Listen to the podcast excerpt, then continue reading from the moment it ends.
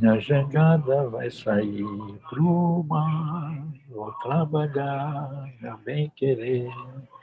Se Deus quiser, quando eu voltar do mar, um peixe bom eu vou, vou trazer. Depois tem um momento que ele cita nomes.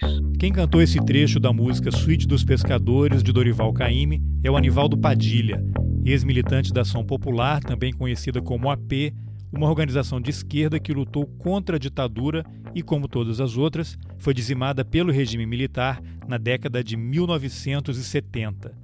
Preso e torturado, o Anivaldo teve de deixar o Brasil e só voltou depois da anistia.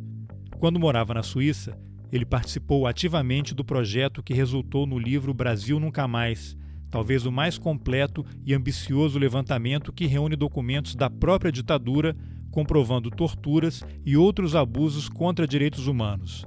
Essa é a primeira de uma série de entrevistas com o Anivaldo e com outras pessoas que participaram do projeto. Eu sou Carlos Alberto Júnior e esse é o Roteirices. Vamos nessa. Antes de, da gente conversar sobre o projeto Brasil Nunca Mais, eu queria que você falasse um pouco da sua militância política, voltasse um pouquinho no tempo, para a gente entender Sim. como é que você se envolveu com luta política, com a luta contra a ditadura, até chegar daqui a pouquinho nesse projeto aí do Brasil Nunca Mais. Bom, eu sou, eu sou uh, venho de uma família de operários. Na verdade, meus pais eram lavradores lá no sul de Minas, e a família deles, avós, eles eram bem situados financeiramente, né? mas a família inteira rodou na crise de 29, estrago na família inteira. E meus pais aí decidiram, eu era pequeno, tinha 5 anos de idade, né? 45, eu nasci em 1940. 45 eles decidiram migrar para São Paulo. Interessante, né? na época, naquela época, você trabalhar na agricultura, você não precisava ter muita educa... educação formal, né? Você não precisava nem ser alfabetizado para trabalhar na roça. Então, chegaram em São Paulo sem nenhuma... Meus pais não, não concluíram o curso primário, e meu pai foi trabalhar na indústria civil e a minha mãe na indústria têxtil, né? Na época que São Paulo estava expandindo economicamente, com a instalação de novas indústrias e tal. E a construção civil era muito forte na época. Que ano foi isso? 45. Ah, você tinha cinco anos, então. Eu tinha cinco anos quando a gente veio para São Paulo. Então, na questão política, é que meus pais eram muito interessante, né? Que uh, falar sobre política era algo corriqueiro na, em casa. A gente conversava muito, meu pai tinha uns amigos, eles conversavam bastante, minha mãe também. Meu pai era getulista, então eu cresci ouvindo política e, e acompanhando os eventos né, que, que aconteciam na época. E chegando em São Paulo, a gente ah, acabou se ligando, meus pais né, acabaram se ligando a uma igreja protestante, evangélica, igreja metodista que realmente foi uma, algo que nos deu condições de integração na cidade, né? na região, situação urbana. Conseguiram romper o isolamento que eles sentiam. Isso foi importante também para mim, porque era uma igreja, na época, uma igreja que ah, enfatizava muito a, a educação, a formação, e tinha muitos cursos internos na igreja, né, formação na linha protestante, mas que desenvolvia muito assim o, não era tão intencional, mas o pensamento crítico. A gente tinha liberdade para questionar, era diferente, por exemplo, da Igreja Católica. Você tinha o catecismo católico, você não fazia perguntas, você decorava. Né? Na igreja, na igreja não, era um momento de estudo, de questionamento, perguntas tal. Eu cresci nesse ambiente e na efervescência, também um ambiente de efervescência política.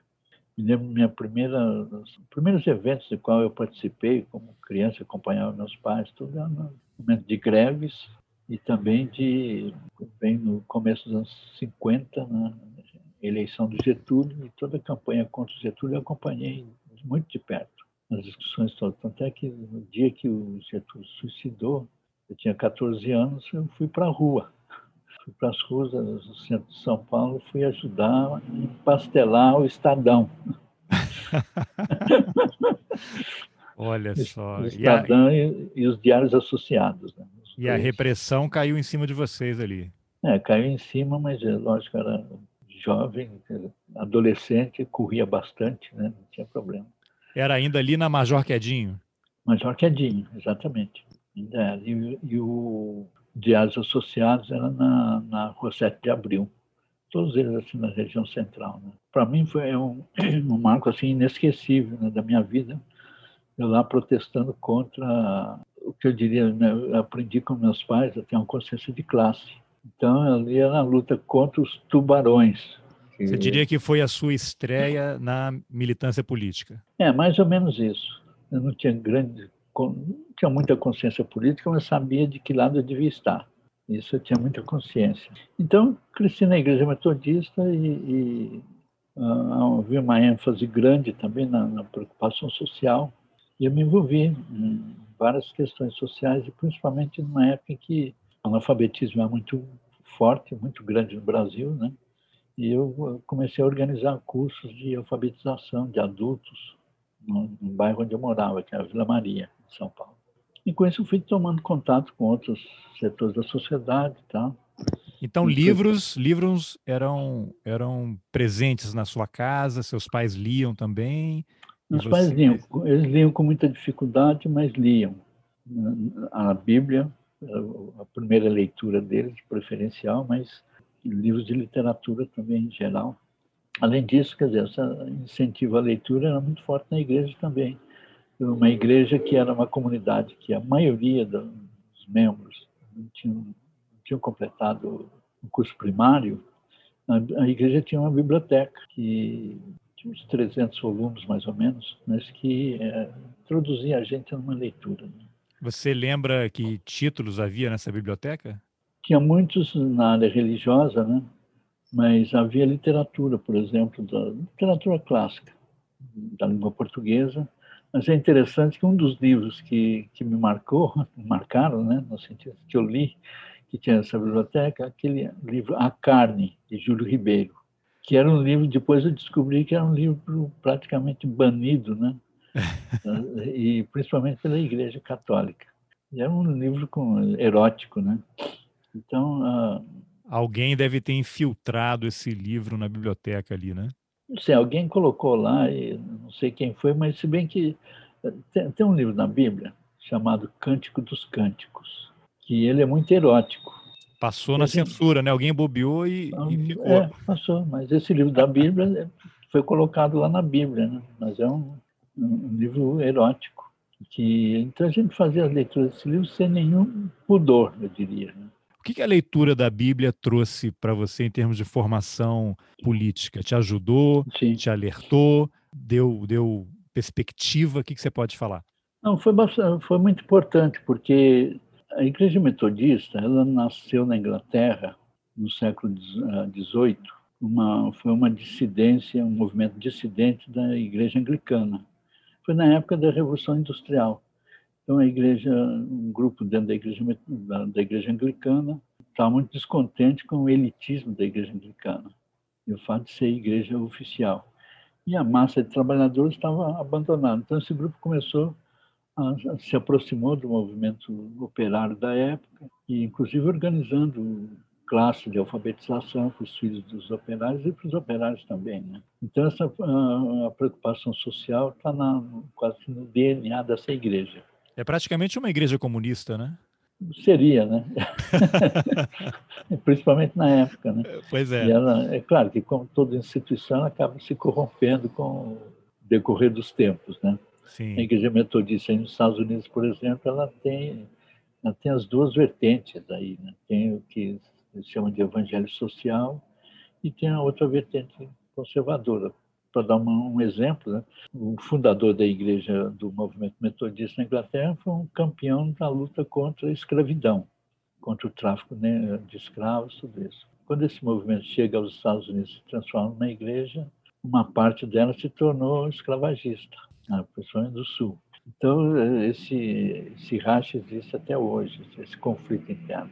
Aqui no Brasil, quer dizer, para mim, o que uma das coisas que eu aprendi na minha adolescência e juventude, não se chamava na época assim, mas era o que hoje se denomina o Jesus histórico. Você entender que a chave para entender a Bíblia os, são os, os três anos, os, os, quatro anos da, da vida de Jesus. O que, que ele fez, quais as posturas que ele, que ele assumiu naqueles momentos, né? E a gente aprendeu também que Jesus era parte, ele dava continuidade ao movimento profético que consta lá no Antigo Testamento. Os profetas que se rebelaram contra as autoridades religiosas e contra a monarquia. Então, é esses livros dos profetas influenciaram muito a minha visão cristã. Depois dava para entender, por exemplo, quando Jesus se rebela contra o legalismo judaico da época, contra a, a religião oficial judaica, contra os fariseus, os saduceus. Então isso ficou marcado para mim. Né? Foi, me, me, ajudou bastante. Que aí, mas posteriormente eu, eu consegui entender que a religião, ela, né, se você tiver uma visão digamos, dialética, você entende a religião como ela pode ser tanto opressora como libertadora, dependendo de que lado você está. Então, toda essa experiência que eu estou dizendo desemboca depois na teologia da libertação, no Brasil e na América Latina. Bom, então, eu comecei a. Eu demorei muito tempo para poder continuar meus estudos, terminei o curso, meu curso primário com 10 anos e pouco, mas não tinha condições de, de continuar, porque não havia colégios suficientes. Né? Eu tinha direito de entrar direto no ginásio, como se chamava na época. Na época tinha o tal do exame de admissão. Exato, você tinha um exame. Agora, pelo meu aproveitamento... Não precisava. Quatro, eu tinha direito de entrar direto, né? Mas o, o, era muito longe. Eu tinha que tomar duas conduções para chegar até o ginásio, com 11 anos de idade, né? E, e era difícil também, porque meus pais, olha, pode acreditar ou não, meus pais não tinham condições de pagar condição para mim. Então, fiquei, só voltei a estudar em 58, quando eu já estava com quase 18 anos, que eu fui fazer ginásio, porque Jânio Quadros, como governador de São Paulo, com todas as loucuras dele, ele tinha criado as escolas noturnas para pessoas, principalmente jovens, né, que tinham que trabalhar durante o dia e ter uma chance de estudar. Foi quando eu voltei a estudar. Olha só. Fazer ginásio de continuidade. E aí já comecei a me envolver no movimento estudantil. Mas você já trabalhava nessa época? Trabalhava. Fazia o eu quê? Era, eu era alfaiate. Alfaiate? Exato. Como é que você, como é que você se tornou alfaiate? Tinha conhecido, tinha, ah, viu uma vaga e foi lá se apresentar? Não, tinha, tinha um vizinho que era alfaiate. Agora eu terminei o curso primário não tinha opção, tinha opção era ficar em casa ou ir para brincar na rua, tudo. Meus pais acharam que para eu não ficar na rua, conversaram com esse vizinho. Esse, o vizinho sabia, minha mãe era costureira também, eu brincava muito com a, na máquina de costura dela.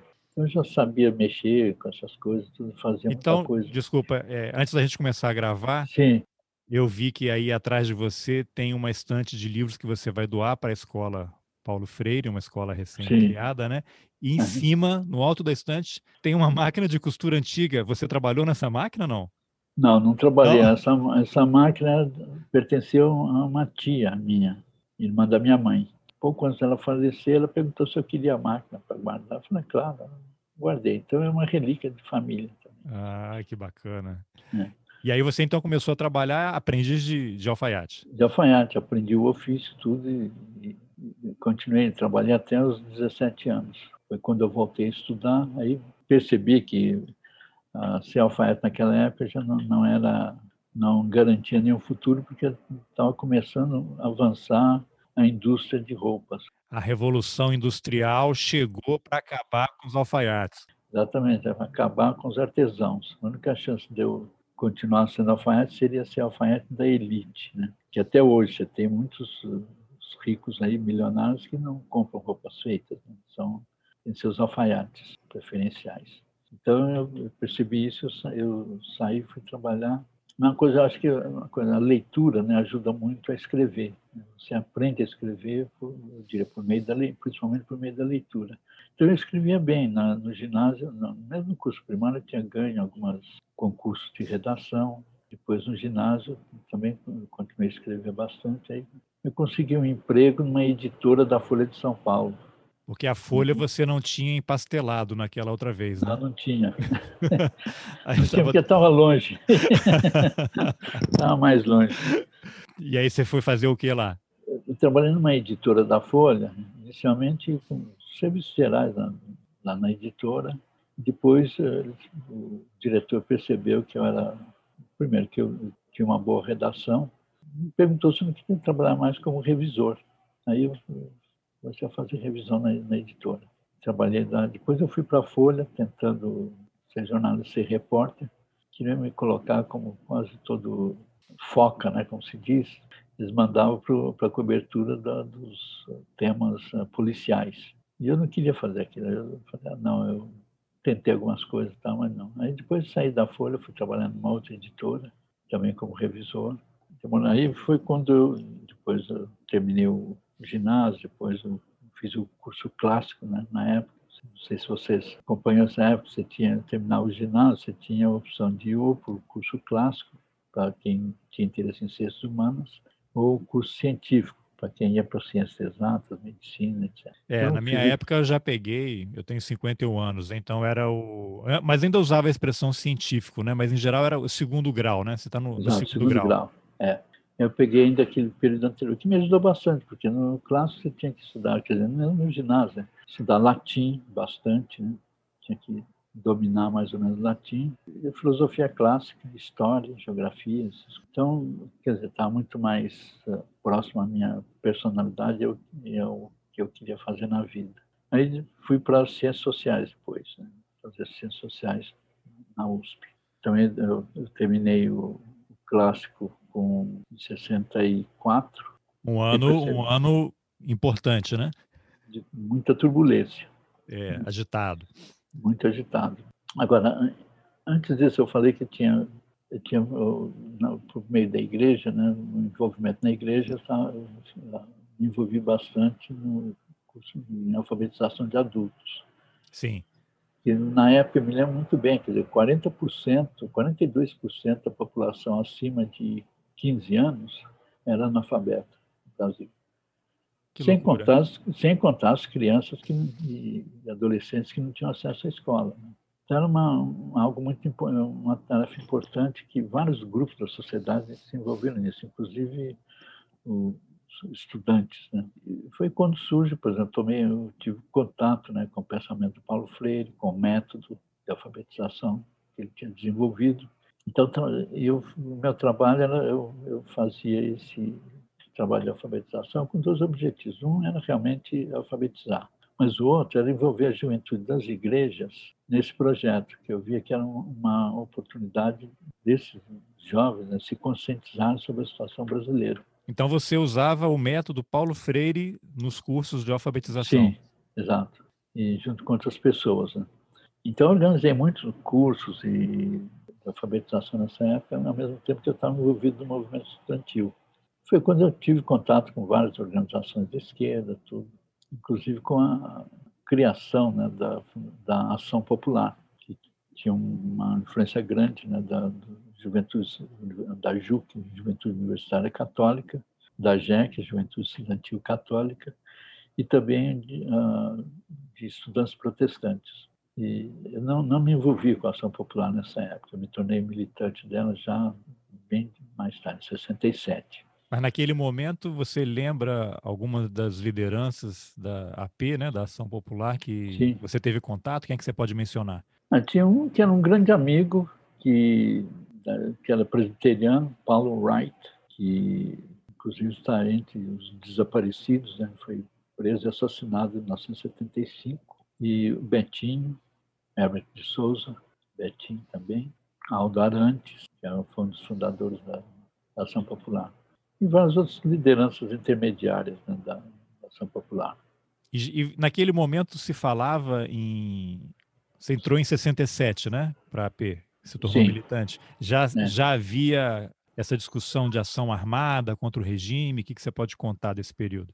Essa discussão começou logo após o golpe, em 64, porque o Partido Comunista Brasileiro era, foi o que mais sofreu então, do golpe, né? porque foi um, um golpe, não, não somente o um golpe contra o Brasil, mas contra as esquerdas. O Partido Comunista era mais bem estruturado. Então, uma boa parte da liderança teve que ir para o exílio, assim como da Nação Popular também tiveram que ir para o exílio. Então, começou a discussão, como é que seria a reação contra a ditadura. Então, havia aqueles setores, por exemplo, o Partido Comunista na época ainda apostava na possibilidade de um contragolpe. Queriam manter os contatos com a ala militar, eles achavam que poderia reagir ao golpe. Os outros setores né, começaram a pensar seriamente na questão da luta armada. É quando o Partido Comunista racha né, em várias, várias facções, principalmente São Paulo, Rio e os outros estados também. E muitos, a maioria, muito influenciada né, pela Revolução Cubana. E principalmente um livro do, do francês, Regis Debray, escreveu um livro chamado né, Revolução na Revolução, onde ele dizia que o método de luta da Revolução Cubana tinha provocado uma revolução nas estratégias revolucionárias. É. Ele defendia o que a convencionais chamar de foco. Né? Dispensava, por exemplo, a importância do partido político, achava que começava um foco guerrilheiro, a população podia aderir. O foquismo, é, né, que tem como exemplo máximo o Araguaia, né? O Araguaia não foi tanto foquismo, né? Tem mais aquele lá no, no, Espírito Santo, né? Que acabou antes de começar. Espírito Santo, sim, é, exatamente. Tem Espírito Santo, Minas, a Serra de Caparaó. Caparaó, guerrilha de é. Caparaó é. que acabou antes de começar. Exatamente, como muitas delas, né? Nem, nem começaram, porque no caso da a, o racha que havia também, inclusive na questão da luta armada, você tinha os folquistas, né, que eu considero uma leitura equivocada que o Regis Debray fez da Revolução Cubana, uma análise equivocada. Quem conhece, estudou depois da Revolução Cubana, percebe que não foi aquilo. Mas, enfim, é, influenciou O Debré, muito... só um, um, pequeno parênteses, Debré, Sim. que foi preso na Bolívia, no grupo do Che Guevara, quando Che Guevara Exato. foi assassinado lá, né? Exato. Ele, tava, ele tentou, se, tentou aderir à guerrilha, né? foi, foi preso. Então, ali foi, tinha esse grupo discutindo a, a, necessidade de você instalar imediatamente uma guerrilha, todos eles pensando em guerrilha rural. Né? Marighella, depois Lamarca, o, o Câmara Ferreira e outras lideranças. E, mas você tinha também a outra discussão, que envolvia o PCdoB, que estava influenciado pela linha chinesa, né? pela Revolução Chinesa, o pensamento do Mao Tse Tung. Maoísta, né? É, maoísta, que falando na guerra popular prolongada, também acreditando na guerrilha rural. Então, o PCdoB, por exemplo, começou bastante tempo antes, né, a enviar militantes lá para a região do Araguaia para eles se integrarem às populações locais e preparar uma guerrilha no futuro. Quer dizer, a guerrilha do Araguaia, ela foi também abortada, né? Ela foi abortada porque ela não, não era para estourar naquele momento foi abortado pela queda de alguém que acabou abrindo a informação e foi agora a ação popular também teve uma discussão grande a esse respeito. Um, grupo muito pequeno da ação popular aderiu ao foquismo, até que eles saíram da, da ação popular. Esse grupo saiu. Mas o, o que restou na ação popular, uma, uma tendência muito forte maoísta e de defendendo a, a guerra popular prolongada, guerra, guerrilha rural. Mas a ação popular nunca chegou a, a implementar totalmente essa estratégia. Tinha, tinha um contato muito grande no Maranhão com o movimento camponês, né? dos grandes líderes camponeses era da ação popular, Manuel da Conceição. Então, essa discussão, eu, eu me coloquei numa posição de. Eu era contra a luta armada naquele momento. Por quê?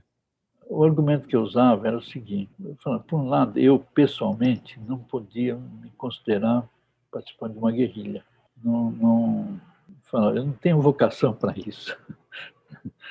Então não posso defender. Por todas as implicações que havia você entrar na, na luta armada, né? Tem que sair de é, casa, outra identidade, é, tinha, viver escondido. Tinha muita coisa envolvida nisso, né?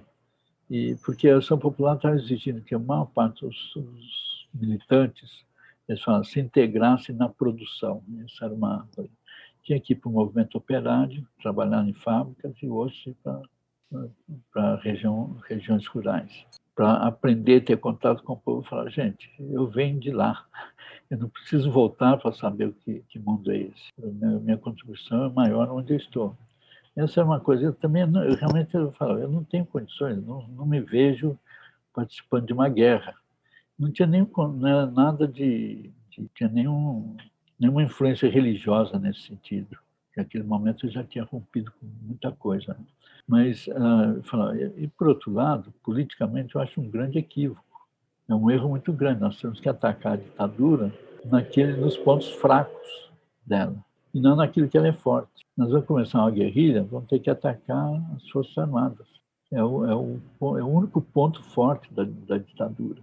Nós temos que fazer um trabalho político lento, né, trabalho de formiguinha mesmo, de organização do povo nas, nas cidades né, e nas zonas rurais. Além disso, eu não tinha muita, eu tinha intuição, mas não tinha conhecimento para isso. Mas eu falava, além disso, o Brasil está se tornando um país urbano.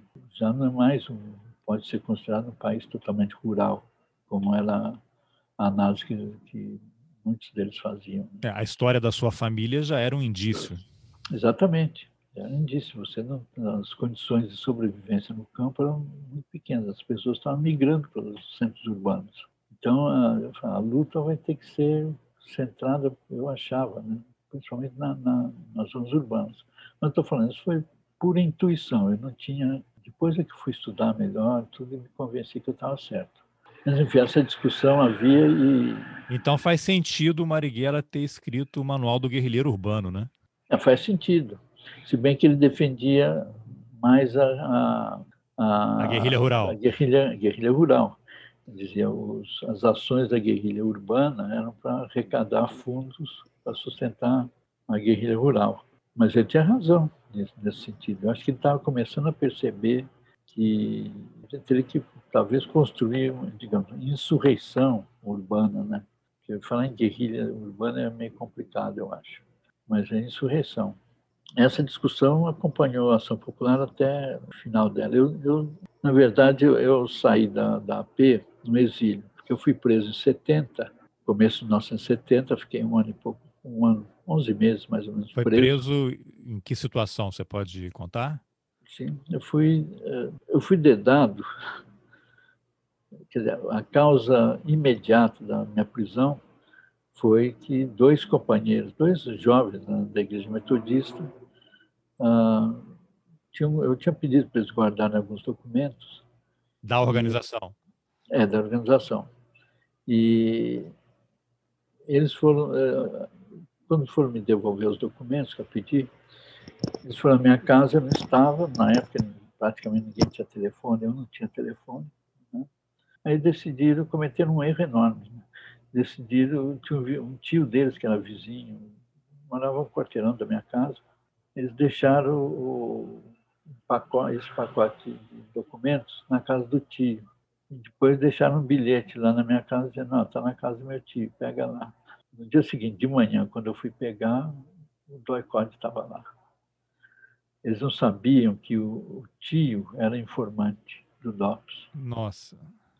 O cara abriu a, a, o pacote, achou que era coisa subversiva e então chamou o DOPS. Eu sei que o DOPS passou, o Fleury, o Sérgio Fleury, passou a noite toda lá, esperando até de madrugada que fosse buscar o pacote para prender, mas eu e uma companheira.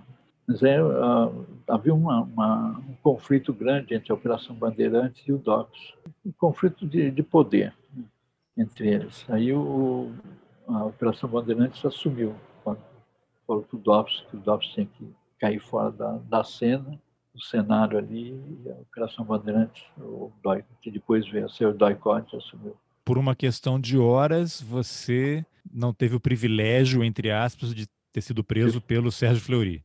Exatamente.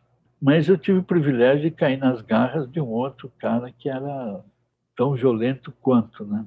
Quem? É, Capitão Albernaz, que era, era, um dos piores torturadores da, do DACOD. Você tinha quantos anos? Tinha 29, 20, 29 anos. E aí você chegou, você bateu na porta lá, ou tocou a campainha. É, na, do lado de fora você não percebeu nada, tudo tranquilo. Não, não percebemos nada, nada.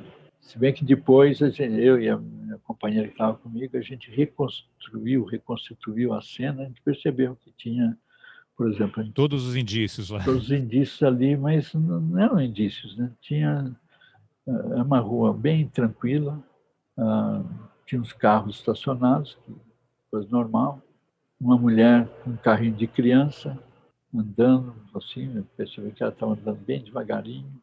e só. Mas quando eu toquei a campainha, o cara abriu a porta, mandou entrar. Quando eu entrei, tinha oito, né? Brutamontes. Foi o próprio tio que você conhecia que abriu a porta? Não, eu não conhecia ele. Na verdade, quem abriu a porta, primeiro, não era uma porta, abriu uma janelinha, foi o primo dele. Aí ele falou assim, ah, você veio buscar, tá. Falando, um pouquinho, meu, meu pai é que atendeu ele. Na verdade, quando ele fez isso, com certeza foi para avisar o Sim. pessoal da repressão que estava lá dentro para se prepararem, né? A senha, né? A senha. Então, quando ele abriu a porta, eu fui atacado assim direto. Eram oito os caras armados de metralhadoras e fuzil. Então, eu fui preso naquele momento. Mas depois, eu percebi que eu já tinha sido dedado uh, por um pastor da igreja, porque tinha uma uma das, uma das sessões de tortura, eu negava, eles, eles não conseguiram assim, identificar a organização, né? não conseguiram identificar, pessoal que era do Partido Comunista. Aí queriam que eu confessasse que eu era do Partido Comunista. Eu negava que era, né? eu falava, não sou comunista, negando o tempo todo. Né? Aí teve uma hora um dos torturadores assim, virou, me deu uma porrada e falou assim, você quer que eu acredite em você ou naquele pastor que afirma que você é comunista? Caramba. Então você já estava é. no radar da repressão fazia já, algum tempo? Já fazia algum tempo. Eu estava no radar deles. Aí, muitos anos depois, que eu voltei do exílio, tudo, que eu tive acesso, fui ter acesso aos dossiês, a meu respeito, que consta no Arquivo do Estado, que é Arquivos do DOPS, né? Eu descobri que era um, não só um pastor e o irmão dele que era bispo da Igreja Metodista. Os dois foram voluntariamente ao DOPS um ano e pouco antes para denunciar a infiltração comunista na Igreja Metodista. E esses dois eram pessoas com quem você conviveu na igreja? Sim, convivi com eles durante anos. É claro que sempre um embate político e ideológico muito forte com eles, públicos, né, nos encontros da igreja, concílios da igreja, eu sempre tive discussões fortes com eles. Mas uh, eu, já desconfiava que eles poderiam seriam capazes de fazer alguma coisa assim. Mas, ao mesmo tempo, pensei, eu acho que não. Mas aí eu, ah, quando eu vi, eu tive acesso ao que é um termo de declaração, né, que é quando você vai a um, uma delegacia, estava fazendo uma denúncia, e tá lá, eles narram tudo porque e denunciam várias pessoas, inclusive eu e alguns outros. Né? Então foi aí a partir daí eu comecei a fazer denúncia pública deles. Né? todas as minhas falas em público, entrevistas, sempre falo deles porque eu tenho prova. Antes mas, eu desconfiava, não tinha prova. E Edivaldo, mas naquele momento que você entrou na casa, foi preso por aqueles oito agentes do Estado, o que, que aconteceu naquele momento? Você já começou a apanhar ali, você foi levado? Você pode reconstituir um pouco Sim. esse momento? O cara botou uma metralhadora mesmo aqui, meu, aqui embaixo, assim, no meu queixo, fez assim com, com o dedo, né? ficar quieto. Porque a minha a companheira que estava comigo estava lá fora ainda, esperando. Aí eles abriram a porta e falaram, ah, vem aqui você também. Aí ela entrou, eu falei, o Anivaldo está chamando você aqui. E quando ela entrou, ela olhou para mim e falou, você me chamou? Aí ela percebeu o que estava acontecendo. Mas ali a gente não, não apanhou, não. Eles puseram a gente num carro, num fusquinha. Não era nenhum carro de pudesse ser identificado como exército. Descaracterizado, né? Totalmente descaracterizado. Era um carro... E foram algemados? Não, não nos algemaram, não. Eu até estranhei, mas eu acho que eles perceberam. Eu sou, você está me vendo aí, eu sou magro, né? Sim. Eu era raquítico naquela época, muito mais magro que hoje. E eles perceberam que era fácil dominar a gente. Além disso, a gente não estava armado. Aí eles, eles puseram a gente no, no no banco de trás do Fusca e ficaram lá fora esperando não sei o quê, mas com a guarda, né? Foi um tempo suficiente, assim, fração de segundos, coisa, deu falar para minha colega, a companheira, qual era o meu nome verdadeiro e ela também a mesma coisa, que a gente se conhecia por nomes frios, né? Codinomes. Codinomes. E ela também tirou a aliança do, do dedo e jogou no chão do carro não, porque o marido dela era um dos dirigentes da Ação Popular e estava, era do Nordeste, da, da Alagoas, e, aliás, Sergipe, e estava em São Paulo clandestinamente, porque tinha ordem de prisão contra ele lá na, Sergipe. Então, se descobrisse essa relação, seria pior né, para ela. Você pode mencionar o nome desse casal ou é melhor não? Não, eu posso mencionar sem problema. é, Eliana Hollenberg e o marido dela era Carlos Hollenberg. Então, naquele momento, deu para a gente conversar um pouquinho, né? E depois, quando a gente chegou na, lá na Operação Bandeirantes, que não havia antes, é, o DOI-CODE é sucessor né, da Operação Bandeirantes. A Operação Bandeirantes era uma articulação clandestina das Forças Armadas. E com, chegou... com industriais, né? com a elite. É, exatamente, sustentada pela elite financeira e industrial de São Paulo. Né? Isso é sempre e... bom a gente lembrar, a gente nunca pode esquecer isso, né? Ah, não, não esqueço, não. Eu sempre menciono. É. Porque o, o, o DOI-CODE, como era uma articulação clandestina, ele não estava no, digamos, no organograma do Estado ou das Forças Armadas, então não tinha orçamento próprio ali. Era um negócio complicado. Era, era mais do que uma organização secreta, era uma organização clandestina, né? Clandestina mesmo, clandestina, com o objetivo de exterminar a oposição, né? de extermínio mesmo. Então, quando a gente chegou lá, eles nos deixaram também, a gente apanhou um pouco na, na, na entrada, e a gente deixaram a gente sozinho também, sentado num banco, enquanto esperava para ser chamado para interrogatório. Nesse momento também a gente conseguiu trocar algumas informações de, de, defesa, porque na época eu era, eu, eu era funcionário da Igreja Metodista nessa época. Você era casado naquele momento? Não, não era. Então, mas eu era funcionário da Igreja Metodista, eu era diretor do Departamento Nacional de Juventude da Igreja e editor de uma revista que era editada especificamente dirigida à juventude. Eu estava coordenando uma pesquisa, era uma pesquisa financiada pelo Conselho Mundial de Igrejas na América Latina, sobre juventude e mudança social na América Latina. É uma pesquisa mais bibliográfica, né? eu, eu administrava essa pesquisa. Tinha outros técnicos, sociólogos que estavam tratando mais do, dos conteúdos. E eu tinha realmente solicitado que todo mundo enviasse material sobre juventude para mim, foi um material de pesquisa. Os dois companheiros da igreja estavam me ajudando nesse sentido. Então eu falei, não, esse material, eles queriam saber que material que é. Eu falei, eu não sei, não vi ainda, mas deve ser material de pesquisa. Eu solicitei.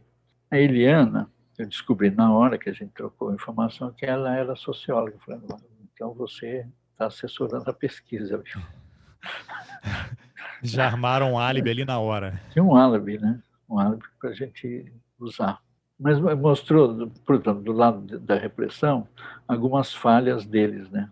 Porque, no nosso caso, primeiro nos deixar sozinhos, que a gente pudesse conversar. Quando eles, ah, teve uma hora que, quando eles foram chamar a gente para interrogatório, um oficial do exército desceu uma escada assim, do, do edifício e a gente estava sentado numa, num espaço que era para pessoas que iam lá pedir informação sobre o público, né? presos e tal, para o público em geral.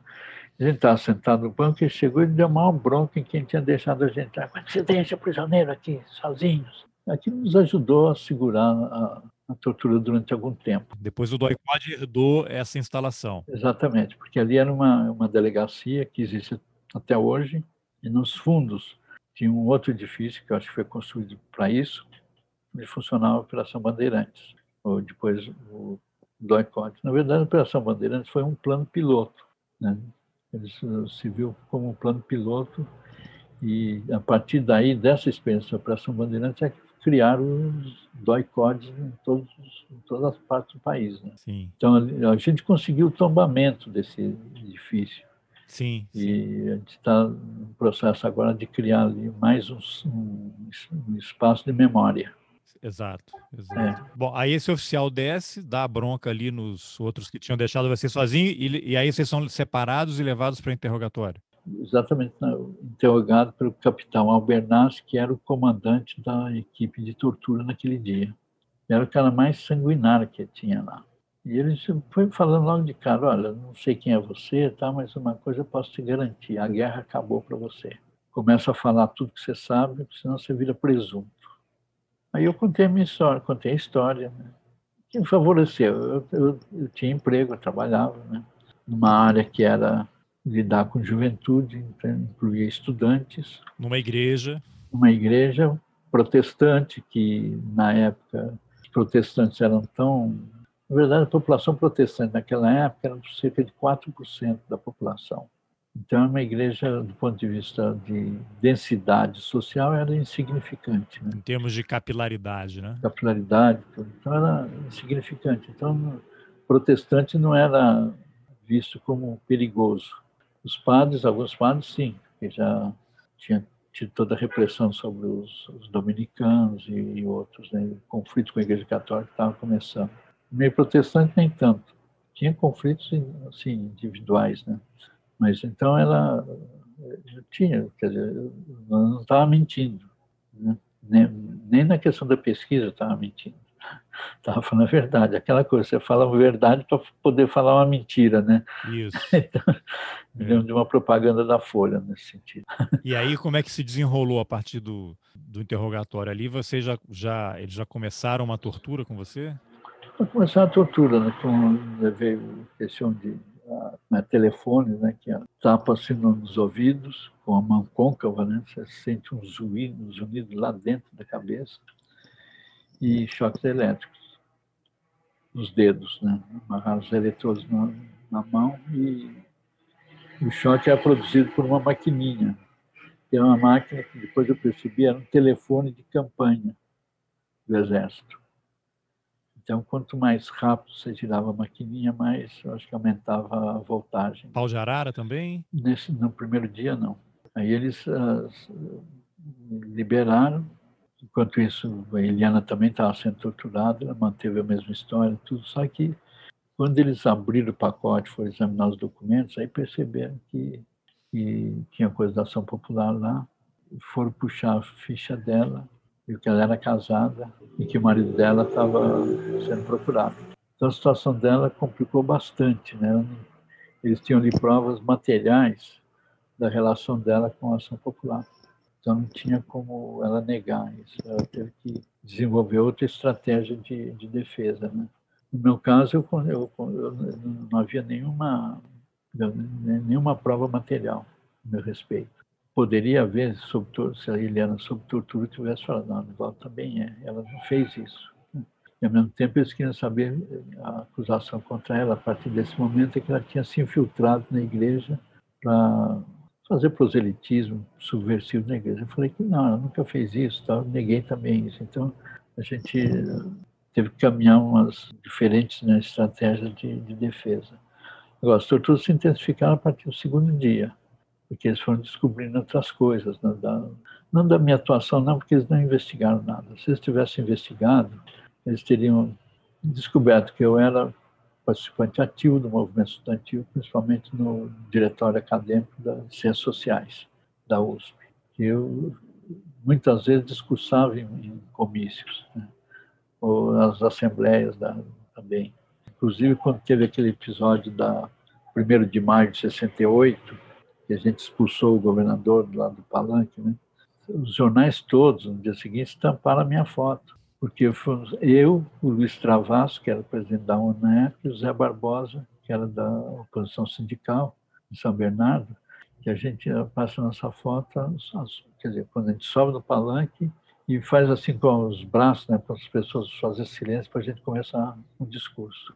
Essa foto foi estampada no, em todos os jornais no dia seguinte. Eles não, não se preocuparam em fazer esse tipo de investigação, senão estaria ferrado. Né? Eles estavam concentrados naquela documentação encontrada. É, exatamente. Mas aí ficou, as torturas foram se intensificando durante vários dias, né? foram 20, 20 dias. Nós ficamos no, no DOICOD durante uh, ah, 21 dias. Era o BAN ainda, né? Era o BAN ainda. Né? Às vezes eu misturo as duas coisas. E você era saía da tortura e ia para uma, uma solitária ou ficava em cela com outros presos? Como era essa dinâmica? Eu fiquei na, na solitária durante dois dias solitária mesmo, com porta trancada, sem janelinha aberta, sem nada, escura, totalmente escura.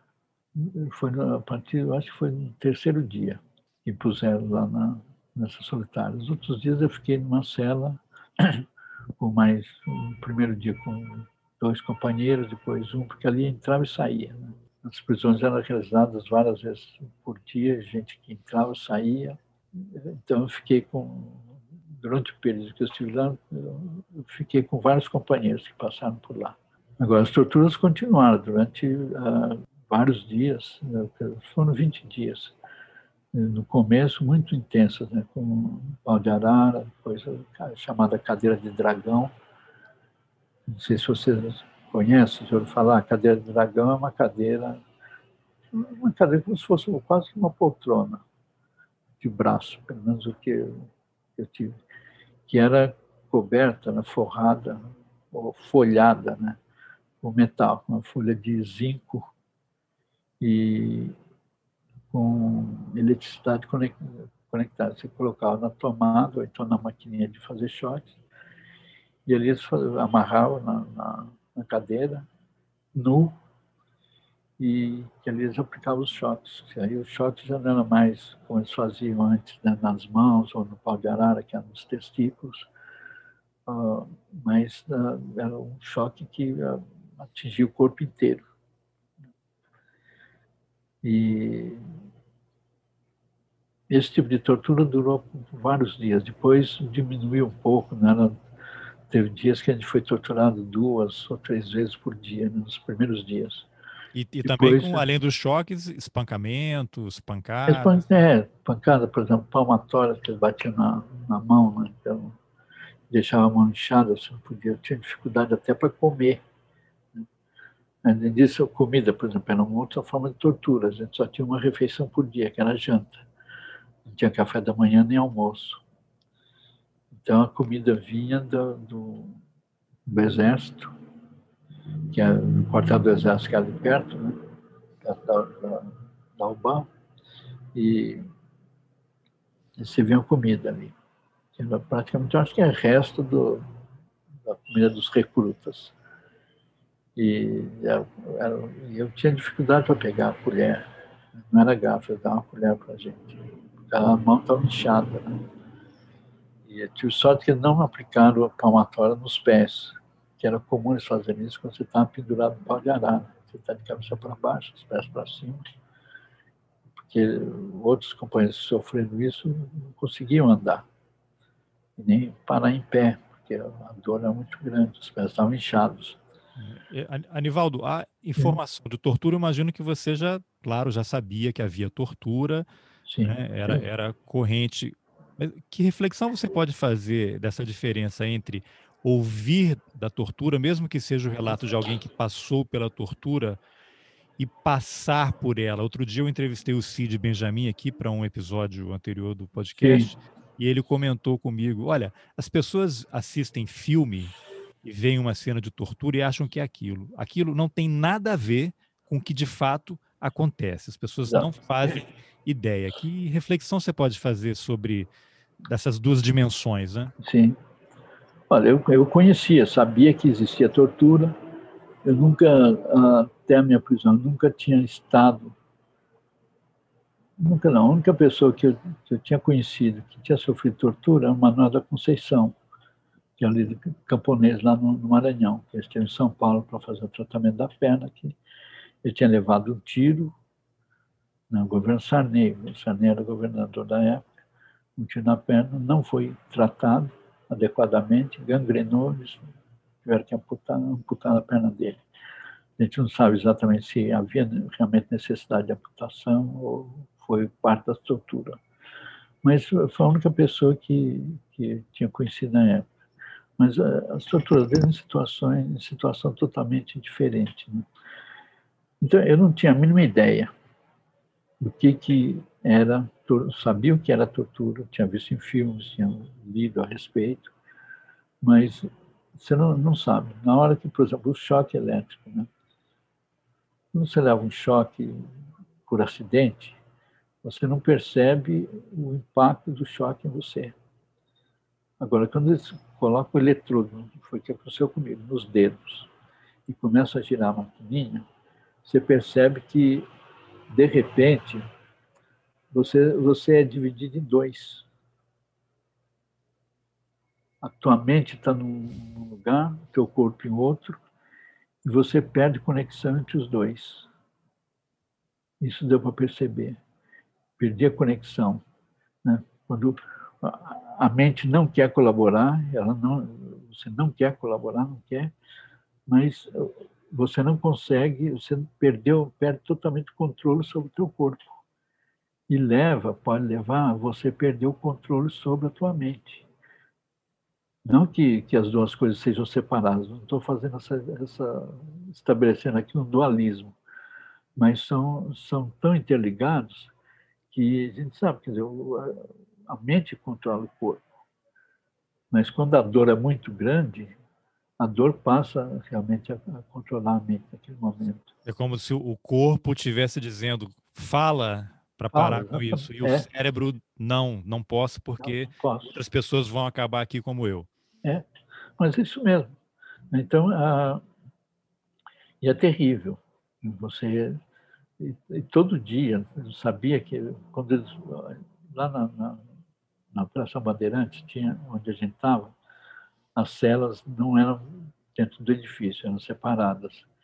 E tinha uma, eram, eram quatro celas, uma solitária e três não solitárias. Para entrar ali tinha um portão de ferro. Então, quando a gente ouvia a catraca do a maçaneta do portão de ferro abrir, você puxava o fôlego.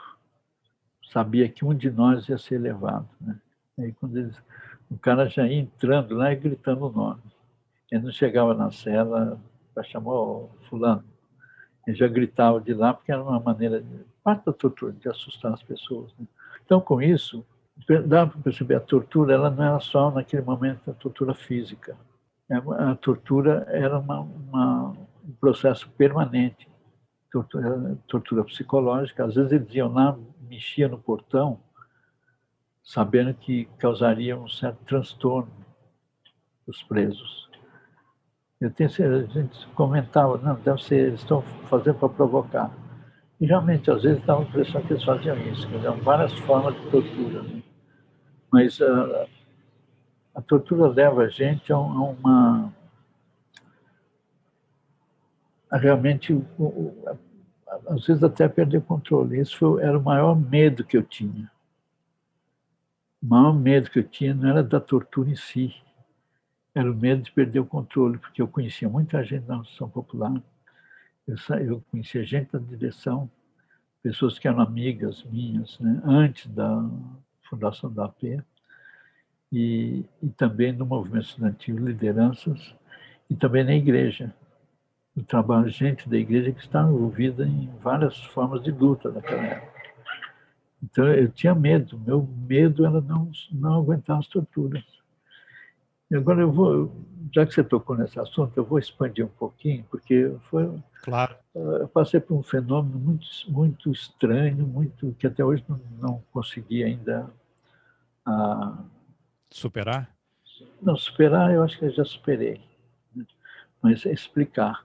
Não consegui ainda uma explicação.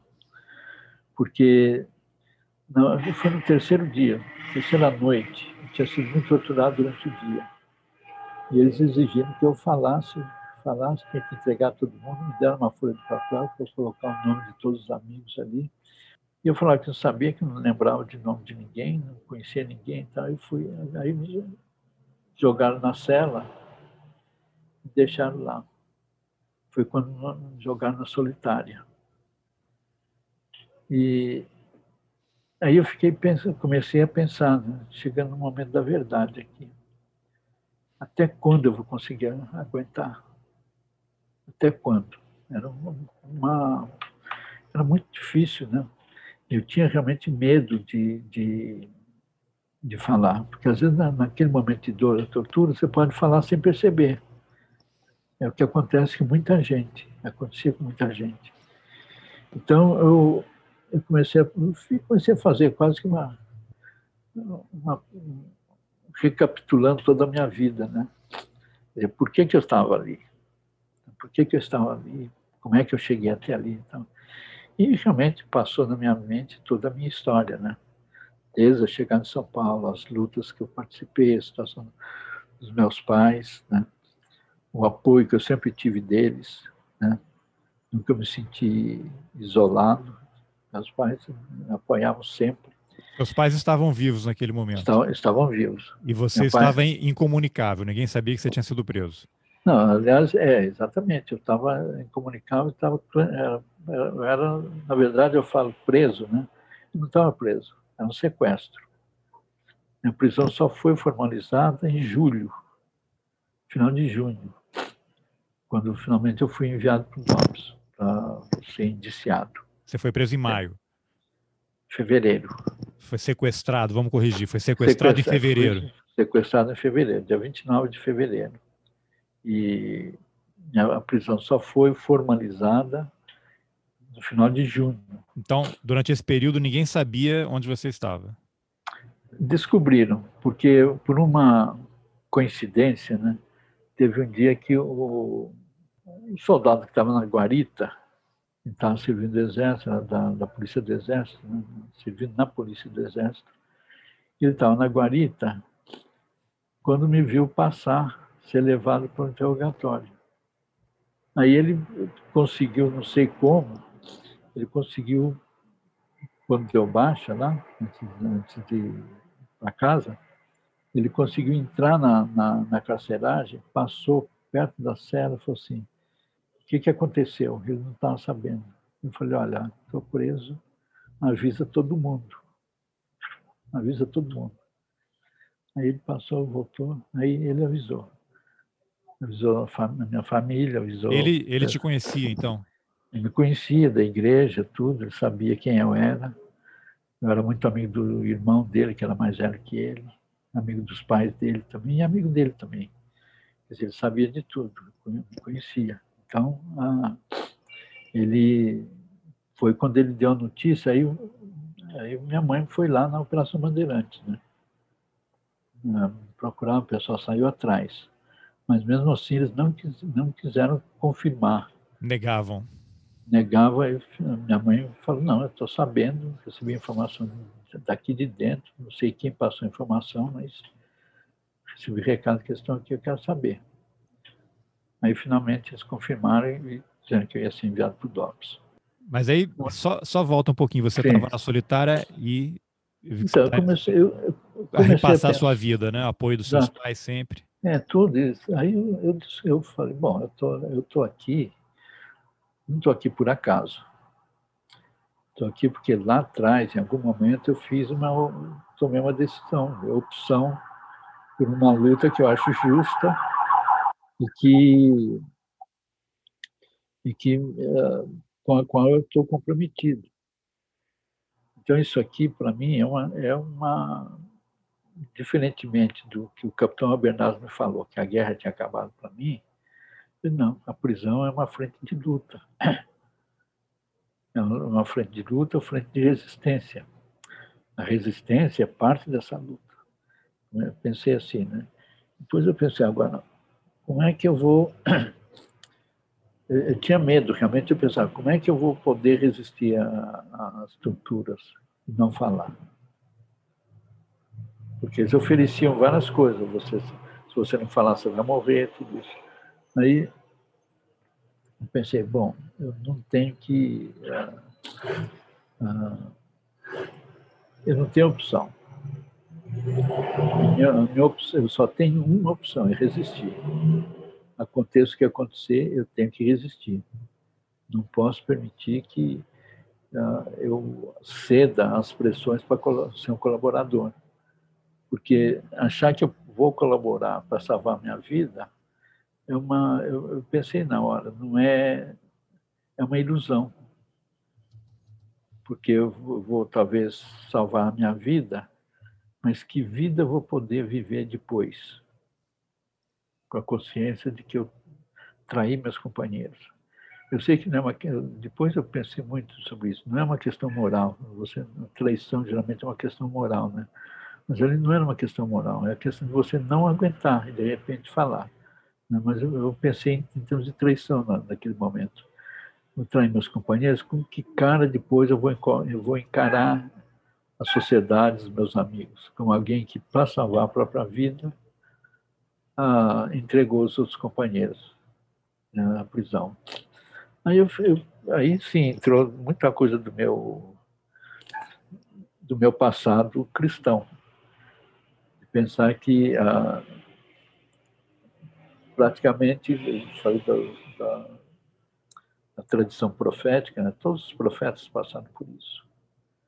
Né, de, de prisão, tortura, assassinatos. Te veio à mente a imagem do Jesus histórico? Também, claro, exatamente. Veio a imagem dele, que era uma. Pensa, se eu sou, se eu pretendi ser um seguidor dele, eu não posso fugir, eu pensei, eu não posso fugir da cruz.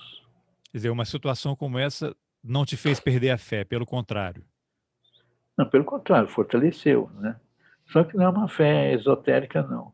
É diferente, por isso que eu falo de Jesus. Sim, fé nas né? suas convicções, né? Exatamente, as convicções que, para mim, eram baseadas naquela história dele, né? Que, eu, que, dos profetas. Então, eu pensei, eu tenho que, eu acho que eu tenho condições de resistir. Aí eu pensei na, na eu falei, eu era muito fraco, né? E os, os caras que me torturavam eram todos brutamontes. Você pode imaginar que aqueles caras fazem exercício o tempo todo, né? Do, exército, da, da polícia, polícia militar também. E eles, uh, eu pensava, eu não teria condições de ter uma, uma luta corporal com nenhum deles individualmente. No primeiro murro, o primeiro tapa, eu caio. Mas, no entanto, se eu, tô, sou realmente fisicamente tão fraco, por que, que eles precisam de seis, sete, oito pessoas para me torturar? É, isso era o que eles faziam o tempo todo. Nunca fui torturado por uma pessoa só, ou duas ou três. É sempre quatro, cinco, mais que isso. Por quê? Se eles precisam de tanto, porque de tanta força, é porque eu sou mais forte. Eu comecei a racionalizar. Eu sou mais forte que eles. Fisicamente, não. Mas tem uma força dentro de mim que mostra que eu sou mais forte que eles. É uma força moral. A força do meu compromisso com a luta, com a justiça, com a paz, com a ética.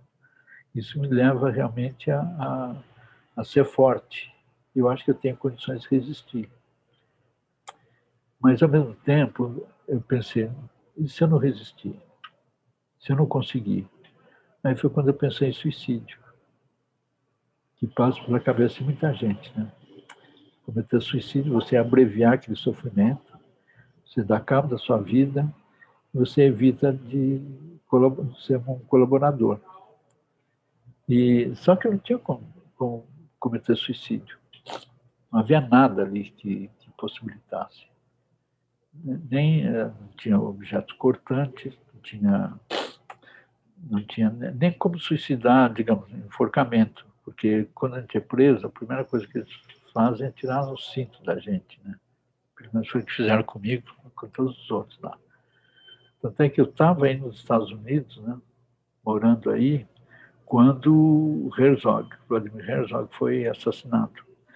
E eu vi, na, na, eu recebi um telefonema daqui do Brasil, né, à noite, comunicando tinha acontecido e pedindo para eu agitar lá, né, nos Estados Unidos.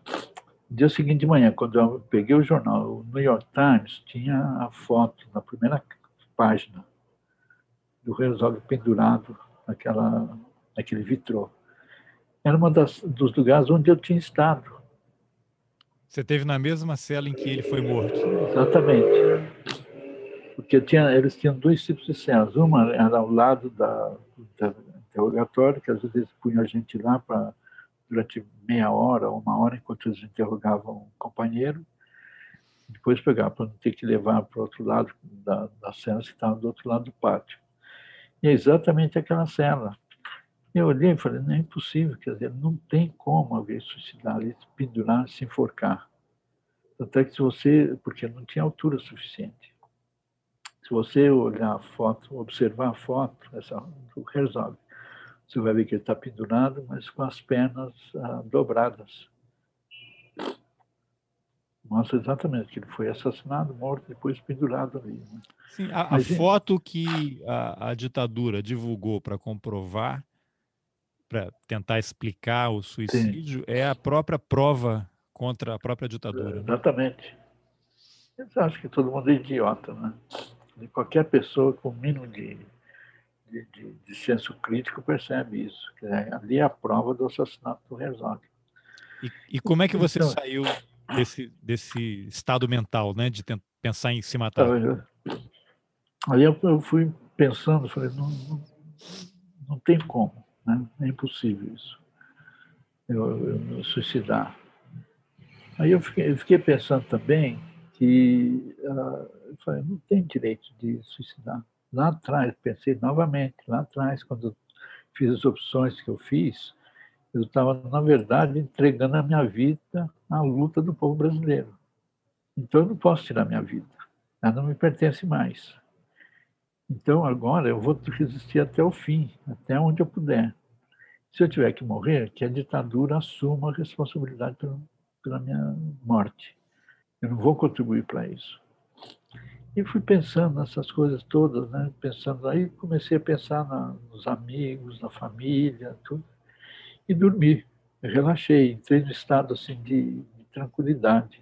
Dia seguinte de manhã, quando vieram me buscar para o interrogatório, eu percebi que eu estava sofrendo aqui, que é algo que eu falei que eu não consegui explicação ainda.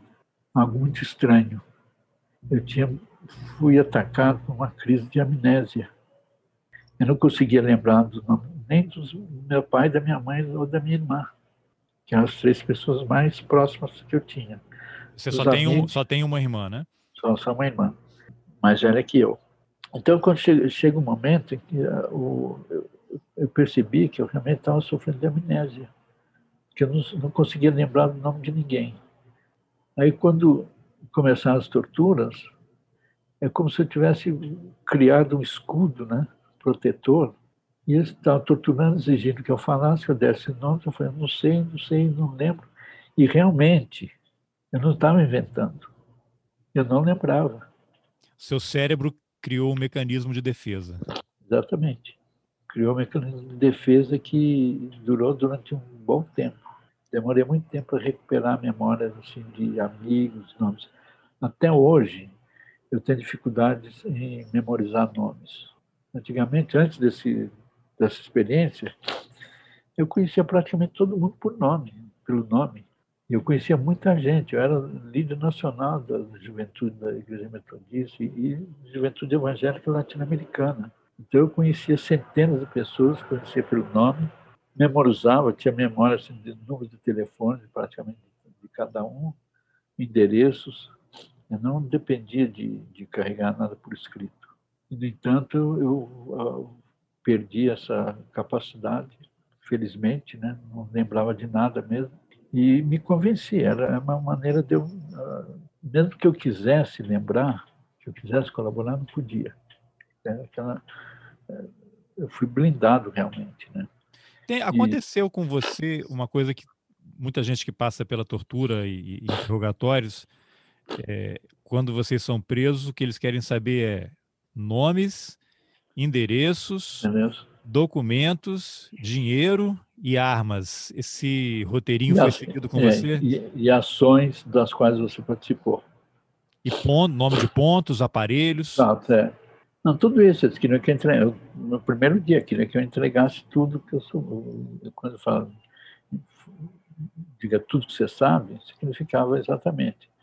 Você, por exemplo, se você tinha usava nome de codinome, qual era o teu codinome, documentos eu tinha, eu tinha carteira de identidade né, legal comigo, endereços onde você mora e também endereço de amigos, os nomes dos amigos, companheiros, se você participou, de que tipo de ação você participou. Desde panfletagens até greves ou ações armadas, ah, tudo isso. Esse era um, um roteiro que eles seguiam com todo mundo. E qual foi o, o, momento, Anivaldo, em que chegaram à conclusão, olha, já não temos mais o que extrair do Anivaldo, e aí a tortura foi diminuindo até parar e você ser transferido. E no total você ficou quanto tempo preso até ser solto? Fiquei de fevereiro até quase final de novembro. Foram quase 11 meses preso. E a partir de, eu acho que a partir da segunda semana eles não ah, se convenceram que não tinha mais nada que extrair de mim, não tinha o que extrair de mim. Foi quando então ah, mandaram para o DOPS, eles me mandaram para o DOPS em maio para ser indiciado. O delegado que cuidou do meu caso lá no DOPS achou que não havia, não havia indícios, né? não havia nada concreto que permitisse o meu indiciamento na Lei de Segurança Nacional. E ali você já não aí, foi mais torturado? No DOPS, não. Mas aí o, o, o DOPS decidiu me soltar. Só que para me soltar tinha que ser com anuência ou autorização da Operação Bandeirantes. A Operação Bandeirantes me, me buscou de novo, me levou de volta para a Operação Bandeirantes. Quando eu fui torturado mais umas três ou quatro vezes, fiquei lá uma semana e sendo torturado também, até que eles me mandaram de volta para o DOPS com a ordem de ser indiciado. Aí o, o delegado que estava responsável pelo meu caso, eu falei, sabe, a melhor maneira eu vou, eu vou indiciar, estou mandando, e para você é melhor. Você vai ser indiciado, toda a documentação, isso vai para a auditoria militar, e chegando lá na auditoria, eu tenho certeza que o próprio promotor vai, não vai fazer a denúncia. Vai repetir a denúncia o fato de ser entregue ao DOPS e ser indiciado marca o fim do sequestro, né? Exatamente. Você se torna de novo legal, né? Você volta a, a existir. É, eu, eu, volto a existir e passo a ser um prisioneiro político naquele momento. E você ficou naquelas celas que estão ali embaixo, ali, que fica ali perto da Estação da Luz, onde era o antigo prédio do DOPS, que é um, assim, museu hoje ali, que, que tem algumas celas, né? É o Memorial da Resistência. Você lembra companheiros que estiveram presos com você naquele momento ali, nome de alguém? Sim, eu estive ali no, no DOPS durante três meses, mais ou menos, né? Eu tive vários, né? Vários companheiros que, que estiveram comigo lá. O Maurice Politi, teve também o, o Rafael Martinelli, que é um grande líder sindical, foi um grande líder dos ferroviários né, nos anos 50 e 60. Ele faleceu agora no começo, no começo do ano passado, se não me engano foi em janeiro. Só me lembra de novo que ano foi que você teve lá preso? 1970, na Operação Bandeirantes, entre fevereiro e junho, não, de junho, DOPS de junho até setembro.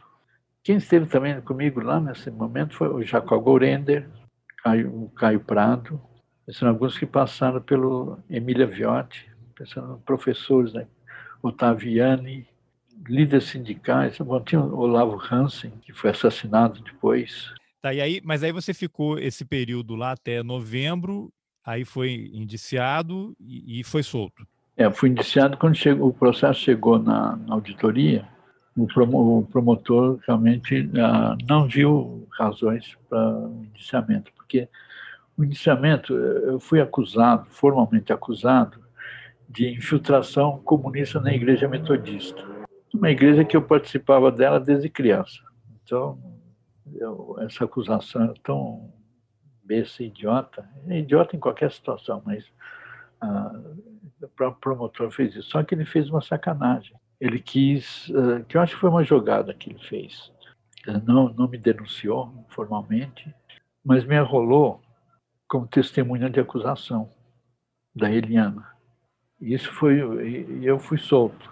Para mim ficou muito claro que era uma jogada que ele estava fazendo. Era eu comprar minha liberdade com aí mais um ato, um ato de, de traição. O pessoal da AP queria que eu saísse imediatamente do Brasil, logo após a prisão. Que eu saísse e eu fosse direto para a clandestinidade e saísse do Brasil. Eu falei, não, não posso fazer isso, eu tenho que esperar o julgamento da Eliana. Eu não vou fazer esse papel de, de acusador. É porque aí você entrando para a clandestinidade era era armada, você ia ser, era questão de tempo ser preso de novo no ser Brasil. Preso né? de novo e morto.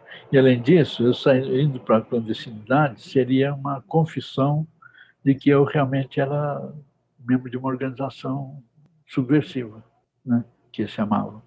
Então eu decidi ficar e, e fiquei durante demorou foi novembro, saí finalzinho de novembro que eu fui libertado. Depois, o julgamento dela foi em fevereiro.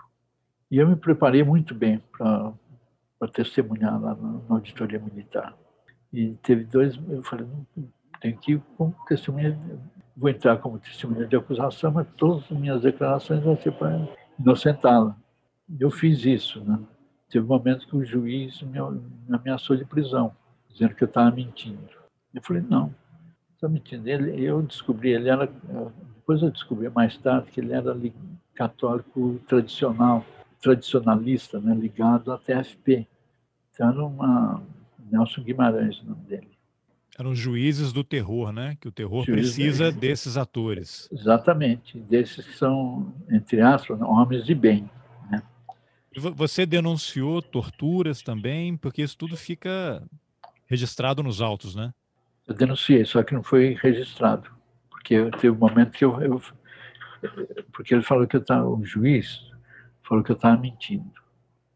Aí eu tinha que dar uma coisa, eu falei, meritíssimo. Falei de maneira muito séria. Minha consciência cristã não me permite mentir. Aí você provocou, né? Eu provoquei, né? Ele estava mentindo, quem estava mentindo era ele. Eu falei isso. Quando eu falei que, inclusive, tinha sido torturado, foi quando ele me ameaçou de, de, de prisão. Falou: quem mente aqui sai preso. Você já estou preso, né? Já estou preso. Na verdade, eu não estava preso, eu estava solto. Né? Ah, foi depois da soltura, né? Foi depois da soltura, que eu estava depondo lá. E fui assim, né? É que eu, ah, eu, me, eu realmente me preparei muito bem para depor. Você já tinha superado esse temor de eventualmente voltar a ser preso, ou até ser preso ali voltar para a tortura, por exemplo? Não, não tinha superado, não. Isso aí é muito difícil superar. Quer dizer, mas é um risco que eu achava que tinha que correr né? porque eu não podia abandonar a Eliana não podia abandoná-la. A gente, acho que aquele processo da, de tortura lá no, na Operação Bandeirantes criou um vínculo de solidariedade entre nós que era indestrutível, não podia ser destruído por uma questão banal, digamos, entre aspas, né? do medo da tortura, de ser preso novamente. Anivaldo, antes da gente avançar no, no prosseguimento aí do, do, do, processo, Sim. eu queria uma reflexão sua o que, que você pensa dos torturadores, aquelas pessoas que estavam ali te espancando, te torturando fisicamente, psicologicamente? Você é um cara franzino, uhum. indefeso, nu, amarrado. Que reflexão você fez sobre a mentalidade dessas pessoas? O que leva alguém a praticar um ato como esse? Você se dedicou um tempo a tentar racionalizar isso? Sim, eu tentei. E uh, foi um processo difícil para mim, né? Porque, por exemplo, quando eu, via lá eles, né, na, entre eles conversando, eram seres humanos, entre aspas, normais, ou talvez normais mesmo, né? normais. Teve o caso, inclusive, de um dos torturadores, o capitão uh, Maurício, ele estava me torturando, bravo, xingando, que eu não colaborava, tá? e de repente, o, na sala ao lado, né, tinha um telefone lá. Aí tocou o telefone, um cara atendeu e falou, capitão, é sua filha. Aí ele, peraí, vira, né, me xingou, voltou, conversou com a filha, assim, ah, sim, filha, não, não, pode deixar, papai está terminando o serviço aqui e eu vou para casa, sim, vou sim, claro, daqui a pouco estou aqui, olha um beijo para você, não sei o quê. Né? Falou com, aí ele volta violento, né, dizendo assim, hoje é aniversário da minha filha, tem que estar em casa, eu devia estar lá. Né? Mas a conversa que ele teve com a filha era como se fosse um qualquer outro pai que eu conheço, carinhoso, conversando com a filha, no dia do aniversário dela. E ele fala para ela, estou terminando um serviço. Para ele, o que ele estava fazendo é um serviço, é um trabalho. Né? E o que eu, o que eu percebi, uh, Carlos, é que a questão da tortura é tão desumanizante, não só para quem sofre a tortura, mas também para o torturador. Ele perde, no momento que ele está torturando, ele perde toda aquilo que a gente pode considerar a humanidade dele. Então eu via nele, quer dizer, não, eu, eu falei, comecei a ter raiva e ódio, né? E esse não, ele é um, um agente a serviço do Estado. É um agente do Estado, não é um ser humano qualquer que está ali é um agente do Estado. E tem que ser visto assim, não é um ser humano. Ele deixou a humanidade dele na porta. Exatamente. E ele veste aquela humanidade no momento que é conveniente.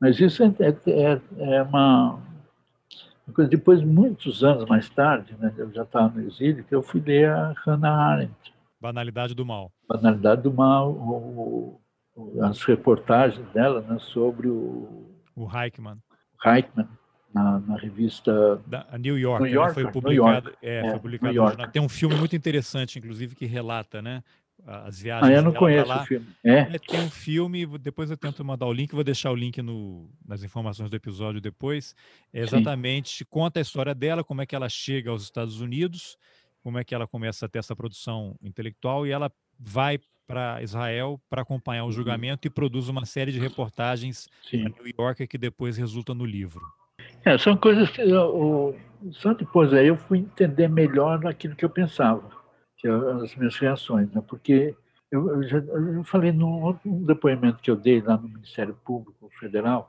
quando a gente fez a repatriação dos, dos documentos do Brasil Nunca Mais, eu falei que na prisão eu conheci, eu diria, o lado, ao mesmo tempo, o lado mais sublime do ser humano e o lado mais sombrio do ser humano. Mais sombrio foi quando você está numa situação quando o mal se instala de maneira ah, absoluta.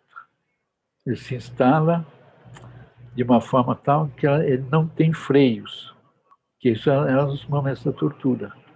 Ali você, eu estava totalmente submisso e à mercê do mal que se instalava ali.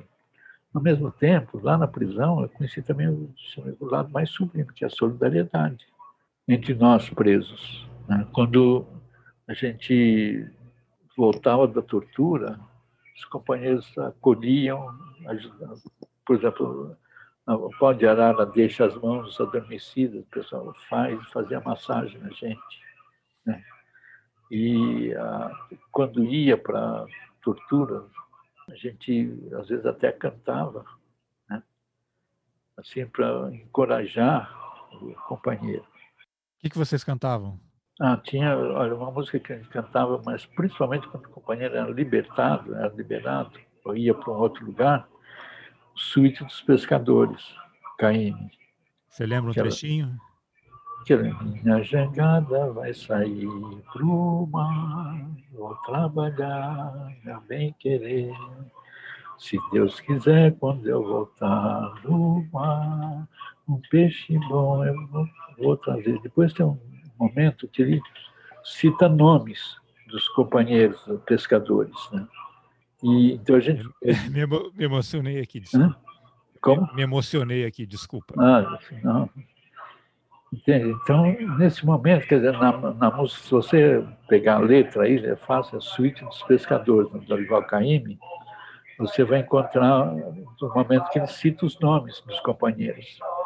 Muitos que morreram no mar os que voltaram. Então, isso eh, para a gente era uma, uma coisa que elevava a alma, elevava o espírito, né? fortalecia a resistência.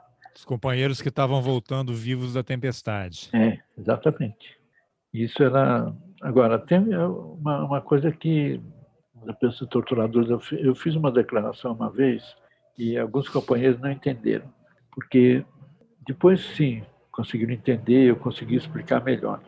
Porque durante o período de exílio aí nos Estados Unidos, eu fui, durante mais ou menos cinco ou seis anos, eu tinha pesadelos enormes, toda, praticamente toda noite. Pesadelo estava sendo preso, estava sendo torturado, estava sendo. Eu passei por várias simulações de, de fuzilamento, né? duas ou três simulações. E e aquilo despertava assim, apavorado né, à noite. E, e com isso eu fui, eu procurei ajuda. Eu fui a, a um psicólogo, um psicanalista, que na verdade eu estava nos Estados Unidos com apoio das, das igrejas presbiteriana e metodista. Aí, conversando com o pastor sobre esses pesadelos, ele perguntou se eu gostaria de fazer terapia. Eu falei, claro. Então, olha, a gente vai pagar para você. Eu fui no, no psicoterapeuta. O psicanalista, na primeira sessão, foi aquela normal que eles fazem.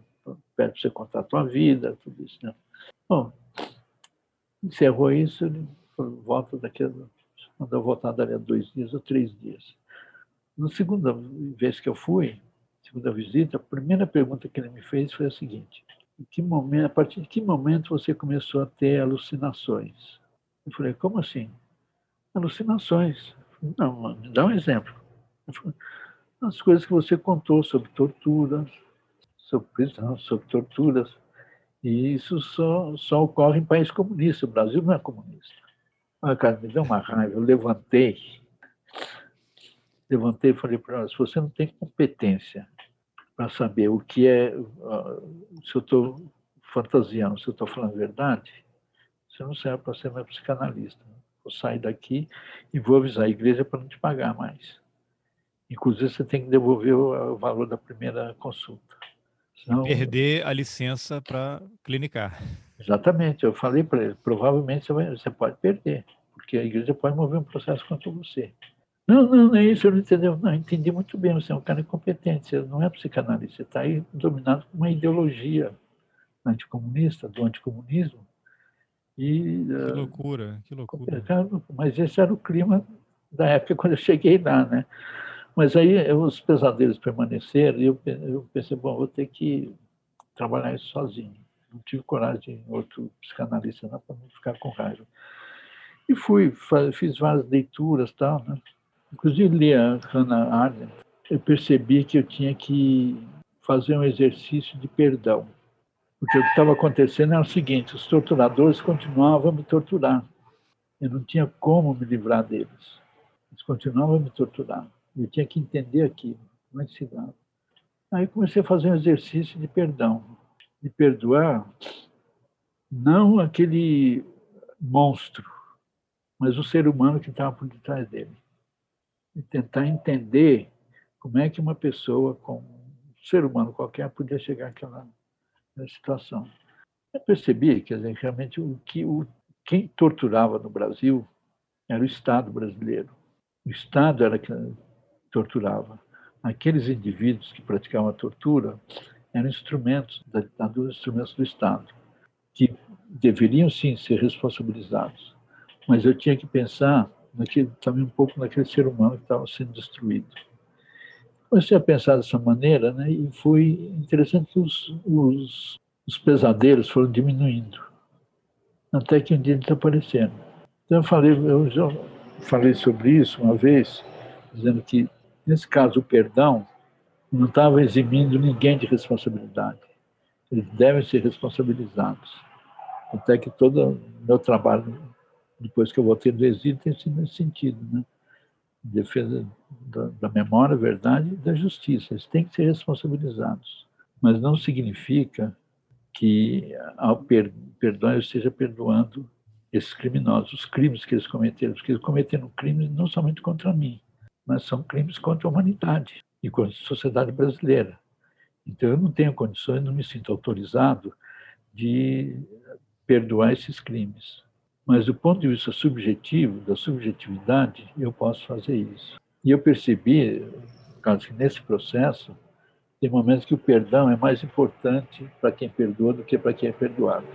Porque é uma forma de você extrair de dentro de você todo o rancor, o ódio que você sente e passar a ter um comportamento, uma reação mais saudável com aquilo que você passou. É uma espécie de autolibertação. Você, decidi, você é que decidiu não ser mais refém deles, né? Exatamente. Foi uma, uma libertação para mim. Eu sempre falo isso. Quer dizer, ao começar esse processo, eu me libertei deles. Enquanto eu mantinha o rancor e o ódio contra eles, eu, estava, eu continuava refém deles e sendo torturado por eles.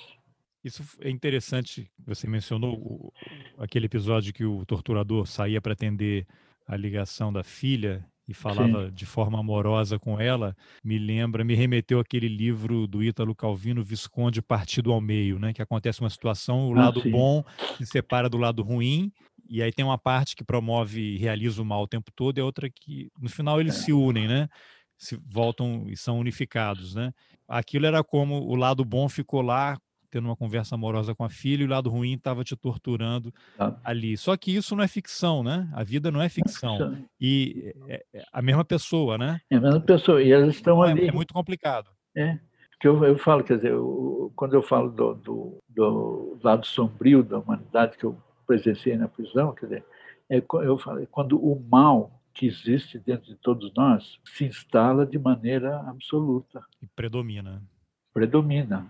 Porque não é pensar que uh, sai desse dualismo, nós e eles, nós somos os bons, eles são os maus. Não. Todos nós, o ser humano é capaz de praticar as maiores barbaridades, né? Que praticamos diariamente, né? Exatamente. Interessante, aí voltando um pouco na história, que você me perguntou lá no começo da Bíblia. Sim. Se você conhecer, a, por exemplo, os hebreus, essa ideia de bem e mal, esse dualismo foi introduzido na cultura hebraica depois que eles estiveram dominados na, sob o domínio da Babilônia. Até aquele momento, se você ler todos os textos anteriores, você vai ver que o bem e o mal eram praticados por Deus. Deus era o Senhor absoluto. O Deus do Velho. Do Antigo Testamento, é. Então não, não tem, não, não tem uma, um, um Deus que só pratica o bem e o demônio que só pratica o mal. Não. O mal é praticado tanto por Deus quanto mal ou bem praticado por Deus. E por detrás disso, aí é uma outra questão, mas é a ideia de que o Deus, Jeová, ou Yahvé, era um Deus absoluto. Não podia admitir que um outro ser tivesse poderes quase semelhantes ao dele. Mas essa era a compreensão do povo hebreu. Só depois mesmo da, da na história da, a partir do, do segundo parte da destruição dos reinos de Israel e Judá, e depois a, a reorganização do Estado de Israel, lá na época, não posso falar Estado do povo, né? é que veio vieram as influências da Babilônia, das religiões da Mesopotâmia, e depois, posteriormente, a influência grega, a helênica, com esse dualismo platônico, tá, corpo e alma, tudo mais. Então, não dá para separar. Eu acho que todos nós somos capazes, independente das circunstâncias, de praticar as mesmas coisas. Então, essa questão do perdão, ela faz bem para a gente. É uma forma de libertação. Eu tenho falado isso, eu tenho companheiros e companheiras que não conseguiram superar aquele período da repressão e da tortura. E são, vivem hoje uma amargura que é, é alimentada por esse, pelo fato de terem conseguido superar politicamente. O que revela que aquele pessoal que comandava o Estado brasileiro naquele momento atingiu o seu objetivo, porque o objetivo da Exatamente. tortura é que ela se perpetue, que ela seja repassada para gerações, que aquilo vai ter um trauma psicológico na pessoa, no filho, no neto. Sim. Então é uma coisa terrível. Agora, quem consegue chegar a esse estágio que você conseguiu, que é o, perdão, né? Perdoar, mas não esquecer. Claro. E, e que haja punição, porque tudo tem consequência, né? Exatamente. Não sei se você sabe, eu, eu trabalhei, quer dizer, como voluntário, né? Coordenei um dos grupos de trabalho da Comissão Nacional da Verdade. E ali a gente entrevistou torturadores. E para mim, é o caso mais assim claro e que eu su consegui superar esse período foi quando duas, duas, duas interrogatórios, entrevistas. Uma foi com o coronel Brilhante Ustra. Naquela, naquela sessão que foi transmitida, em que ele deu soco na mesa, dizendo que Exatamente. quem responsabilizado não era ele. Era, era o exército. O Estado, era o exército brasileiro, porque ele estava lá cumprindo ordens que eram legais. Exatamente. Foi naquela sessão. E a outra foi também com o capitão Maurício, que aí foi em São Paulo. Eu pensei, para mim, a prova de fogo vai ser quando que, que eu vou sentir diante desses caras. O capitão Maurício foi torturador seu? Foi. Mas o, o Brilhante Ustra não? Não, o Ustra não, porque ele. Ele entrou assumiu, depois, ele chegou depois. Entrou depois, ele chegou em setembro lá na. Então você estava num momento em que a situação se invertia e o seu torturador estava sendo interrogado. Inquirido, inquirido interrogado, né? É, inquirido. E eu olhava para ele assim, eu falei, o que, que eu vou sentir diante desses caras? Eu tenho uma, uma companheira que se sentiu mal. Ela teve que, uh, nessas sessões em que havia inquirição de torturadores, com participação de ex-presos políticos, sempre tinha uma equipe médica, um plantão médico para atender as pessoas que se sentiam mal. Muitas se sentiram mal. Nesse caso do capitão Maurício, uma companheira se sentiu mal e teve que ser levada para o hospital, na mesma hora, para o socorro. Quando eu olhava para ele, na verdade eu sentia E ele pensava, cara de pau, negando tudo. Né? Ele te reconheceu, admitiu que te torturou? Não, não, não, não admitiu nada, não conhecia ninguém. Mas com certeza reconhecia. Né? Mas ele é cara de pau mesmo. Mas eu olhava para ele, eu, sentia uma certa asco, mas é mais que isso. Sentia pena, o desprezo por ele. O cara que era todo poderoso, né, senhor do bem e do mal, lá na prisão, do Arconde, de repente estava ali numa situação de praticamente pedindo para ser poupado. Sendo que, voltando à imagem do Visconde partido ao meio, o lado humano tinha, continuava do lado de fora. Quem estava pedindo perdão e, e que para que fosse poupado era o lado maligno, né? Exatamente. Então, isso, e outra coisa, né? por exemplo, quando você perguntou se eu estive no, no DOICOT, né? no DOPS, eu, eu fiz parte, contribuir para a criação né? do Memorial da Resistência. A gente teve que aquilo que foi reconstituído foi feito a partir de relatos de ex-presos. Né? Eu pensava que ia me sentir muito mal entrando lá pela primeira vez. Não. É a mesma coisa em relação ao doicode. Quando a gente foi lá para reconhecer, eu fui com a Comissão Nacional da Verdade, né? eu pensei que fosse me sentir mal. Não, não me senti mal. Aí eu lembro de uma frase, né, de um, não me lembro de quem é essa frase, que, que me ajudou bastante também. Ele falou assim: não importa o que a vida fez comigo, o que importa é que eu fiz ou faço com aquilo que a vida fez comigo. Não, porque você está numa, numa situação que você vive situações que, se você eh, alimentar essa situação o tempo todo, ela te faz mal. É uma questão é, tem uma, uma frase, eu estava lendo o livro do Cid Benjamin, o Graças à Vida, e ele cita um, uma frase que é atribuída ao, ao Siddhartha Gautama, né, que é o, o, Buda indiano, né? Sentir raiva, alimentar ódio por alguém é como segurar um pedaço de carvão em chamas. Você é a única pessoa que vai sair queimada. É isso mesmo. Tanto é que me perguntaram uma vez se eu, se eu achava que eles tinham que ser fuzilados. Eu falei, não. Mesmo prisão, eu, eu, por princípio, eu sou contra a prisão. Qualquer tipo de prisão. Mas tem que ter outros meios de Agora, para algumas pessoas, talvez sim, isolamento, confinamento, sim, porque são pessoas muito perigosas. Eu acho que a, a punição deles era importante como exemplo, né? para que isso nunca mais aconteça. E, infelizmente, a gente está vivendo um retrocesso enorme hoje, porque em grande parte porque não houve punição. Exatamente. Você foi para o exílio logo depois do, do final ali do seu julgamento, do seu processo? Foi. Ou ficou um tempo no Brasil? Eu fui logo, fiquei um pouquinho de tempo. Pouco ah, tempo. então a gente pode retomar é. dali. Você Sim. termina o seu caso, você vai para o exílio e aí a gente conta essa segunda parte. Pode ser? Ah, tá legal, perfeito. Tá bom. Eu vi que eu vi que você também se emocionou aí, assim como eu. Espero que reviver isso aí não, não, não deixe um peso aí sobre você ao longo do dia. Não, não é peso, não, não é peso nenhum, não. Na verdade é que eu sou eu sou, eu sou muito emotivo. É, eu também. Então eu, eu choro eu choro com muita facilidade. O pessoal brinca comigo, né? Que eu choro em funeral, mas choro também em batizado e em casamento. Né? Então eu sou, eu sou muito emotivo. Então às vezes me vem quando eu narro esses, episódios, ah, na verdade eu já já pensei várias vezes, né? Por que que eu que eu me emociono? Me emociono mais que eu penso nos meus companheiros que morreram penso às vezes com saudade. Muita gente acha estranho, né? Mas eu tenho saudade da prisão. Não saudade das torturas, obviamente, mas dos companheiros com quem eu vivi. E muitos se foram, né? Muitos se é. foram. Então, é, é, eu, eu, o que me vem à memória, geralmente, são essas pessoas que, que foram, mas que estão aqui. Se foram, mas toda vez que você fala sobre eles, eles voltam, né? Eles voltam, estão é. presentes.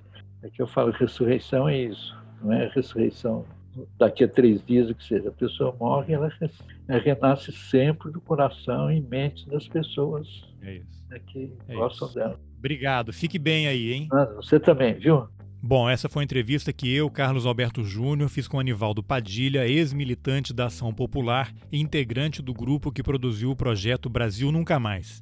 Se você gostou da conversa, compartilhe nas suas redes sociais, nos seus grupos de WhatsApp, mande o link por e-mail mais do que nunca, as pessoas precisam saber o que foi a ditadura e como nós, eu, você, todo mundo, Precisamos trabalhar diariamente para que ela não se repita. Nas informações do episódio você encontra links para o projeto Brasil Nunca Mais. Lá você pode baixar todo o conteúdo. Também há link para o canal de distribuição do Roteiristas no Telegram. É só seguir o link e se inscrever para receber os episódios. E se você quiser contribuir com o jornalismo independente, lá também você encontra o link para apoiar financeiramente o podcast. Obrigado pela companhia e até o próximo Roteiristas. Valeu!